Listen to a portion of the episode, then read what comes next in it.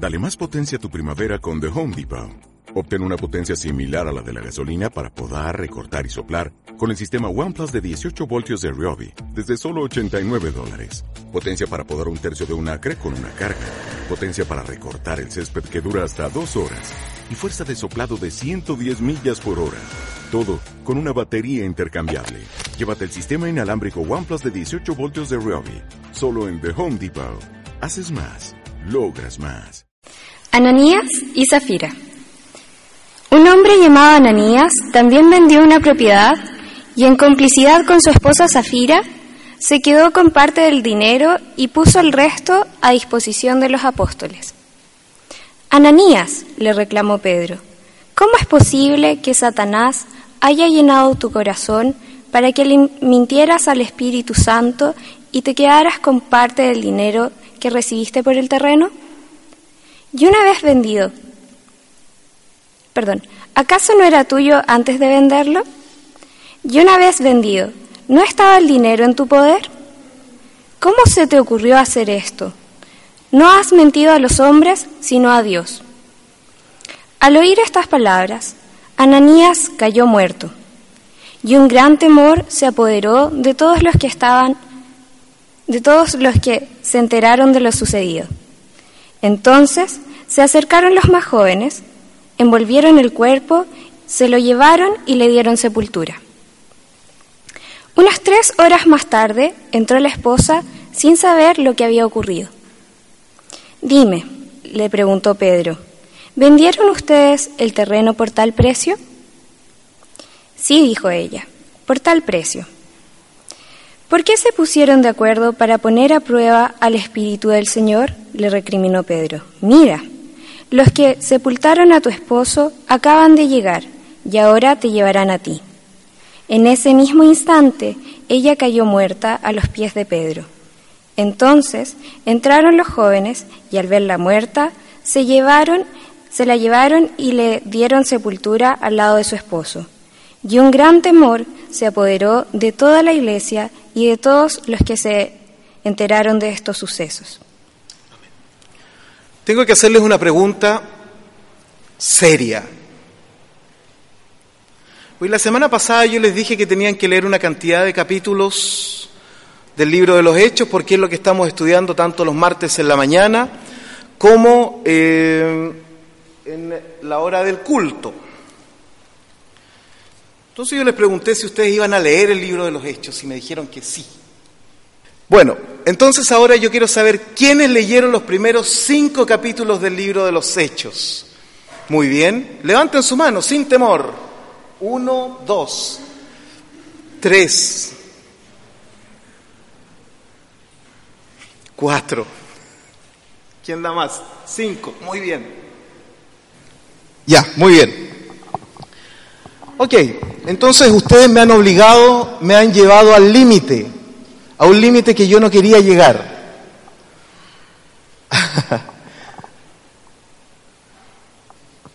Próxima semana voy a tener a alguien en la puerta y les va a preguntar, ¿leyó los primeros seis capítulos de Hechos? Si usted dice que no, se llevará su carita triste y si dice que sí, se llevará su carita alegre. Ustedes me han obligado a, llegar a este punto. Yo me resistía, pero no me queda otra. Próxima semana, ¿eh?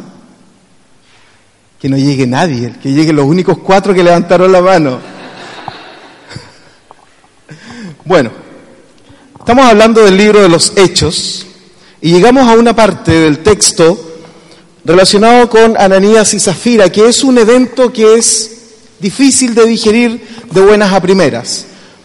Un matrimonio que venden una propiedad y que se quedan con parte del dinero y entregan la otra parte a Pedro. Usted dirá, ¿a dónde está el problema? Pero para ir entendiendo un poco esto hay que leer los tres versículos anteriores. Por eso cuando aparecen los capítulos y versículos en la Biblia, no siempre nos ayudan mucho porque dividen el texto en partes en donde no hay que dividirlo. Y aquí ocurrió eso. Fíjese lo que dicen los versículos anteriores, el versículo 36 del capítulo 4. José, un levita natural de Chipre, a quien los apóstoles llamaban Bernabé, que significa el consolador o el hijo de la consolación, también vendió un terreno que poseía, llevó el dinero, todo el dinero, y lo puso a disposición de los apóstoles. El libro de los Hechos tiende a repetir ciertas historias. Esto de que, de que la gente vendía sus cosas y la ponía al servicio de la iglesia, ya se había dicho en el capítulo 2 y en el capítulo 4 se vuelve a repetir. Es una, es una, es una forma que tenían los antiguos de escribir los relatos repitiendo constantemente ciertos eventos. De hecho, la conversión de Saulo aparece como tres o cuatro veces en el libro de Hechos relatada. Entonces ocurría que José, era como un ejemplo, había vendido una parcela y entregó todo el dinero a los apóstoles. Inmediatamente después de esto viene Ananías y Zafira, quien también venden una propiedad, pero no entregan el total, sino que entregan parte.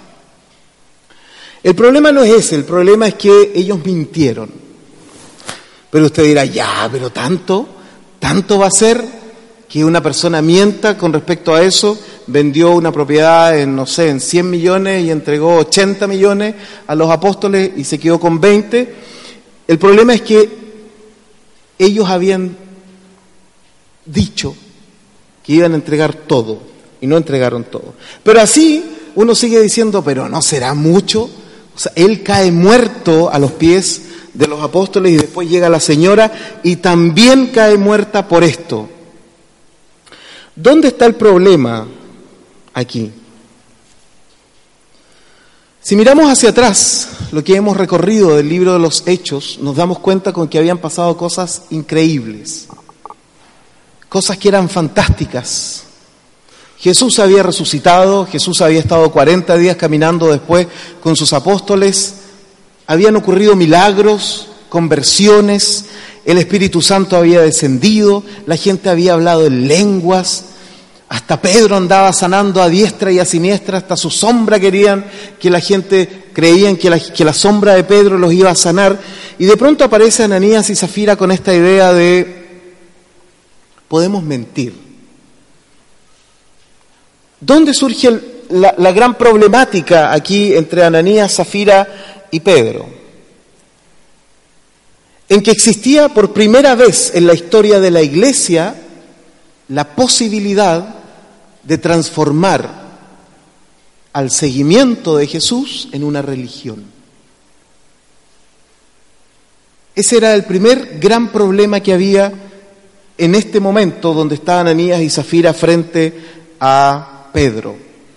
Pedro lo que vislumbra es que si Ananías y Zafira continuaban se podía esto transmitir a otros, esta idea de que podemos engañar de cierta forma o podemos mentir de cierta forma, porque si yo vendo algo y miento, significa que no creo que el Espíritu Santo está en todos lados, sino que está solo adscrito a cierto lugar, a cierto templo, o es, o es en el fondo, o no es Dios. Por lo tanto, el, el relato aquí, más allá de si es posible o no, ¿cierto? No sabemos si es posible o no que hayan muerto ellos, o quizás Lucas quiso darle una interpretación al texto para dejar en claro que hasta este punto todo era verdad. ¿A usted no le ha pasado que cuando le ocurre algo fantástico y lo cuenta y no le creen, ¿cómo se siente? Hay un sentido de injusticia. Por ejemplo, eh, yo tengo, mi hija mayor tiene 11 años y la que sigue tiene 5, y entre las dos siempre ha habido cierto, oh, cierto, porque claro, nació la otra 6 años después, eh, eh, y, la, segunda, la del medio, es como más hiperactiva, llama la atención, es, más extrovertida, etcétera. Y de repente cuando están jugando juntas en el segundo piso, ¡pa! Una cabeza se azotó contra una pared. Y la Ignacia queda llorando. Y uno sube rápidamente, ¿qué pasó? Y la Arel, la mayor, dice, y uno dice, ¿no fuiste tú con tu hermana chica? No, yo no fui. Ya, ok. Pero uno queda con esa idea de la hermana mayor más brutita, más grande, etcétera. Pero me acuerdo que una vez eh, estaban jugando, pa, se cayó la Ignacia, llanto descontrolado, nosotros quedamos mirando a la Arel, ¿fuiste tú? No, no fui yo. Resulta que cinco minutos después se vuelve a caer y vuelve a llorar, porque además es alaraca para llorar. Y a ellos subí, ¿cómo decirlo en chileno? Enojado, molesto, tanto irritado. Y le digo, Arel, ¿hasta cuándo? ¿Cómo tratáis a tu hermana y todo? Ya culpándola, digamos, no haciendo presunción de inocencia, sino de culpabilidad. Y la Arel se me pone a llorar, con un, pero con un llanto que le salía de adentro. Y entendí que lo que yo estaba haciendo era un acto de injusticia y que de verdad ella, por lo menos en esa ocasión, no había tenido nada que ver, algo que después fue corroborado por la víctima. La Ignacia, después, después de que la sentamos en una silla, le dijimos, di la verdad, di la verdad. No, se cayó sola y se pegó.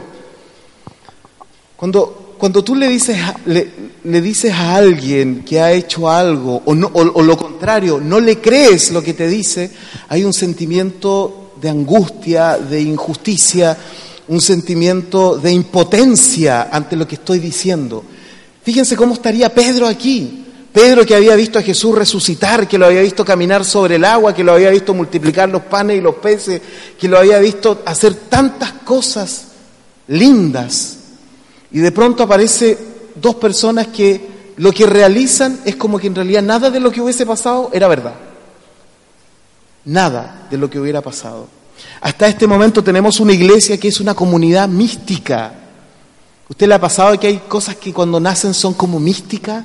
que son lindas, que uno no quiere que se pierda esa mística que tiene. ¿No le ha pasado? Aquí tenemos una comunidad mística, una comunidad donde se juntan todos y venden lo que tienen para darle a los que no tienen, y se juntan en las casas y oran y cantan y van al templo. Es una comunidad linda.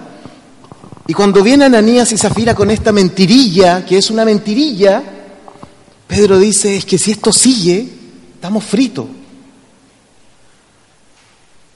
No sé si usted ha visto la película Tienes un email. Ya. ¿En serio? ¿Nadie la ha visto? ¿Ustedes la han visto? Eso es. Tarea para la próxima semana, además de leer los primeros seis capítulos de Hechos, ver Tienes un email. Yo les voy a poner la imagen y ahí me van a decir. Ah, ese era el título del sermón. Ananía y Zafira y el libre mercado. Ya vamos a ver por qué. Y agradecemos a quienes nos están proveyendo de imágenes, eh, ¿cierto? Para que no nos vayan a demandar tampoco por ocupar imágenes de internet. Tenemos imágenes. Nuestro próximo asado de iglesia ya saben dónde va a ser. Esa es la película. ¿No la han visto de verdad? Ya. Es que esta película es para verla acostadito un día como este en la tarde. Es muy entretenida. Solo los que están casados, ¿ah? por si acaso.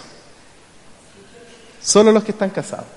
Bueno, tienes un email, es una película romántica, de esas películas lindas que uno puede ver 200 veces y no se cansa.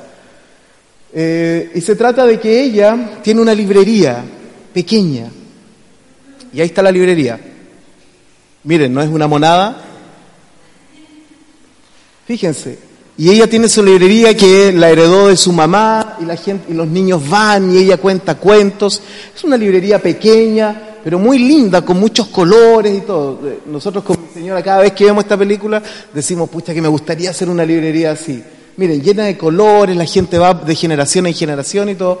Y al frente se le instala el señor que está allá con una librería de este tipo, mucho más grande, mucho más moderna, donde regalan café, etcétera, es mucho más top. Eh, una gran librería como la librería Manantial en Santiago, no sé si alguien lo ubica, ¿cierto? La librería Manantial tiene muy buenos libros de teología y una sección buenísima.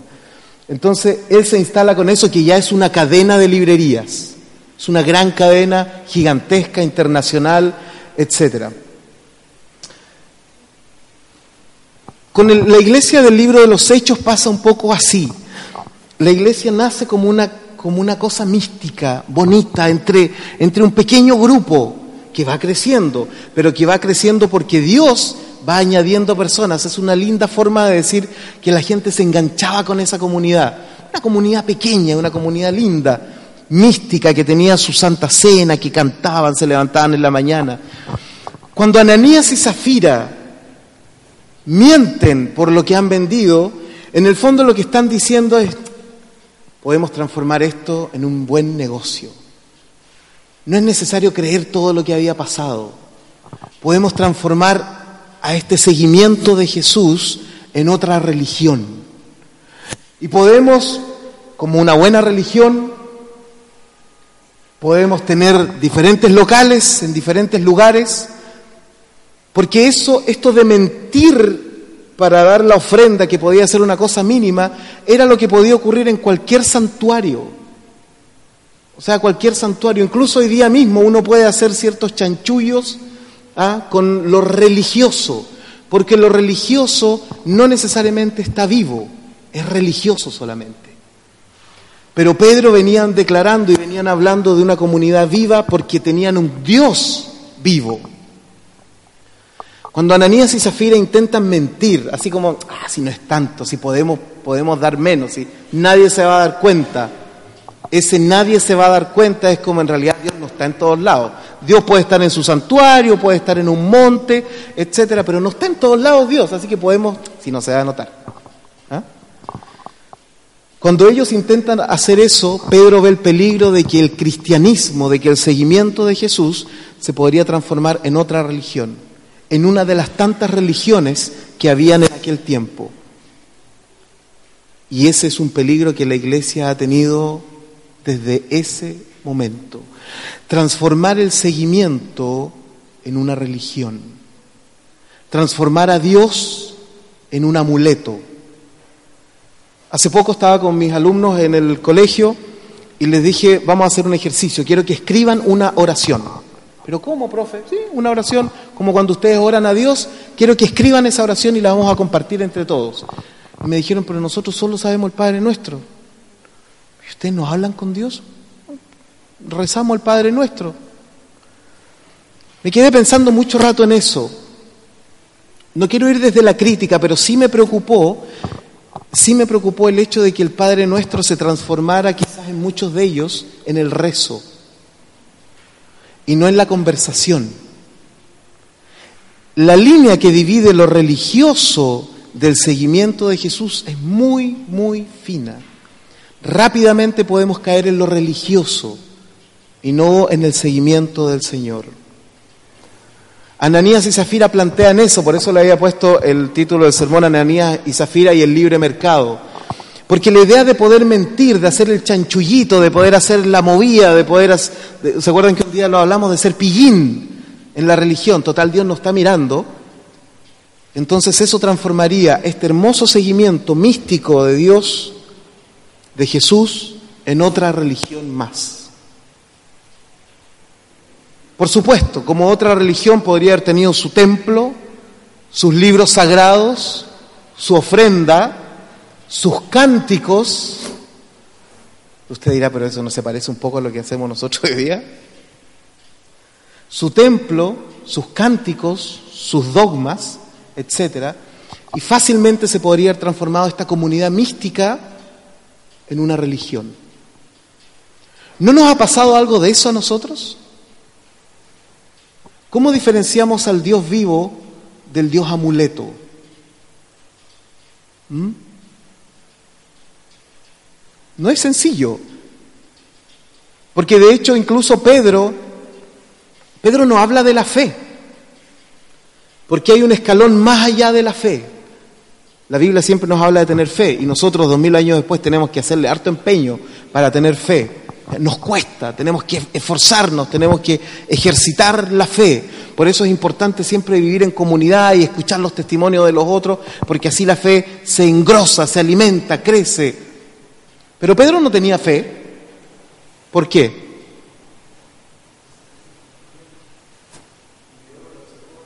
Porque él estuvo con ellos. ¿Usted necesita fe para creer que yo estoy acá adelante? Y si yo desapareciera, ¡fa! ¿Ah? ¡fa! Yo no necesito fe para saber que ustedes están aquí. A mí me pasó una vez, yo tengo aproximadamente 20 años en el cristianismo. Eh, no sé si contar esos mismos 20 años como converso, recordando la conversación que tuve con mi querido hermano Ricardo a la orilla de un pollo ayer. Él me recogió como el buen samaritano cuando yo tuve un día muy intenso ayer y en la tarde cuando me iba a dejar, yo le dije, tengo tanta hambre, estoy tan cansado. Y el buen samaritano ¿ah? Me dijo, tengo pollo y arroz. Aleluya. ¿Ah? Vamos por ese pollo. Me perdí. ¿Qué le estaba diciendo? Se me pasa por distraerme tanto. Gracias. Gracias, hermano. En estos 20 años que tengo caminando en el Evangelio, una semana de estos 20 años he podido sentir y creer en Dios sin fe. Solo una semana que me cambió la vida por completo. Todos los días nosotros tenemos que ejercitar nuestra fe. Si perdemos el trabajo, si no tenemos plata, si nos ocurre esto otro, si tenemos una enfermedad, si, ejercitamos la fe. Señor, yo creo, Señor, yo confío, Señor, yo espero. Y ejercitamos la fe y le ponemos empeño. Yo tuve una semana en donde no tuve que necesitar fe y tener la total, plena convicción de que Dios estaba conmigo y de que toda mi vida y de que todo lo que me había ocurrido tenía un sentido. No sé si propósito, pero tenía un sentido de que Dios nunca me había dejado. ¿Saben lo que eso es? Andar por la calle. Me acuerdo que andaba en el metro y yo de verdad decía, a ver si mi sombra pasa por aquí, sana a alguien, seguro. Pedro no necesitaba fe porque Pedro los había visto a ellos. Había visto los milagros, había visto a Jesús. Pero Ananías y Zafira tenían la, la, posibilidad de transformar este seguimiento en una religión, transformar a Dios en una divinidad, transformar al Dios vivo en un amuleto. Y ahí es donde estamos nosotros, en esa encrucijada. El Dios en el que creemos es el Dios de la suerte. ¿Ah? Señor, voy a salir en tu nombre. ¿Ah? ¿O es la convicción total y absoluta de que Dios sí está? No lo vemos, pero sí está. Todos nos acompañamos en este ejercicio de la fe. Cuando pasó esa semana mágica que le llamo yo, me di cuenta que tuve que empezar nuevamente a ejercitar mi fe y a decirme, sí creo, creo en ti, creo en ti. Y ahí estamos muchos. Creo en ti, Señor, creo en ti, cierro los ojos creo en ti, intento orar, creo en ti, cantamos, creemos en ti. Pero hay un nivel más allá de la fe y que es desde donde yo creo o es el lugar donde yo creo que todos quisiéramos llegar. El saber que Dios está sin fe. El saber que Dios existe sin fe.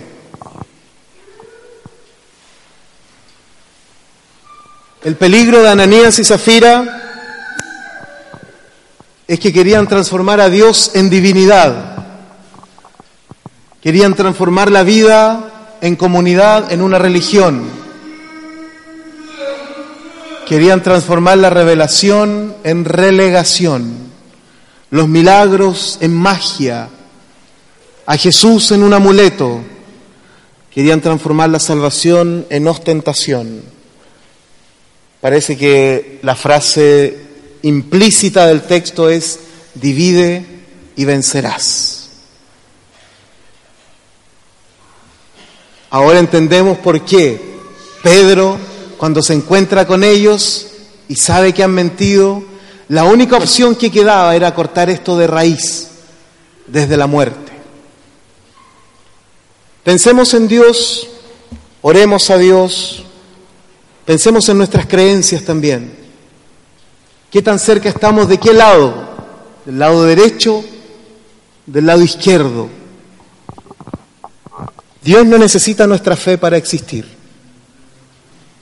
Nosotros necesitamos la fe para poder caminar, pero hay un estado más allá de la fe, que es la convicción total de que Dios sí está. Y si Dios está realmente, entonces está junto a nosotros. O'Reilly Auto Parts puede ayudarte a encontrar un taller mecánico cerca de ti. Para más información, llama a tu tienda O'Reilly Auto Parts o visita oreillyauto.com.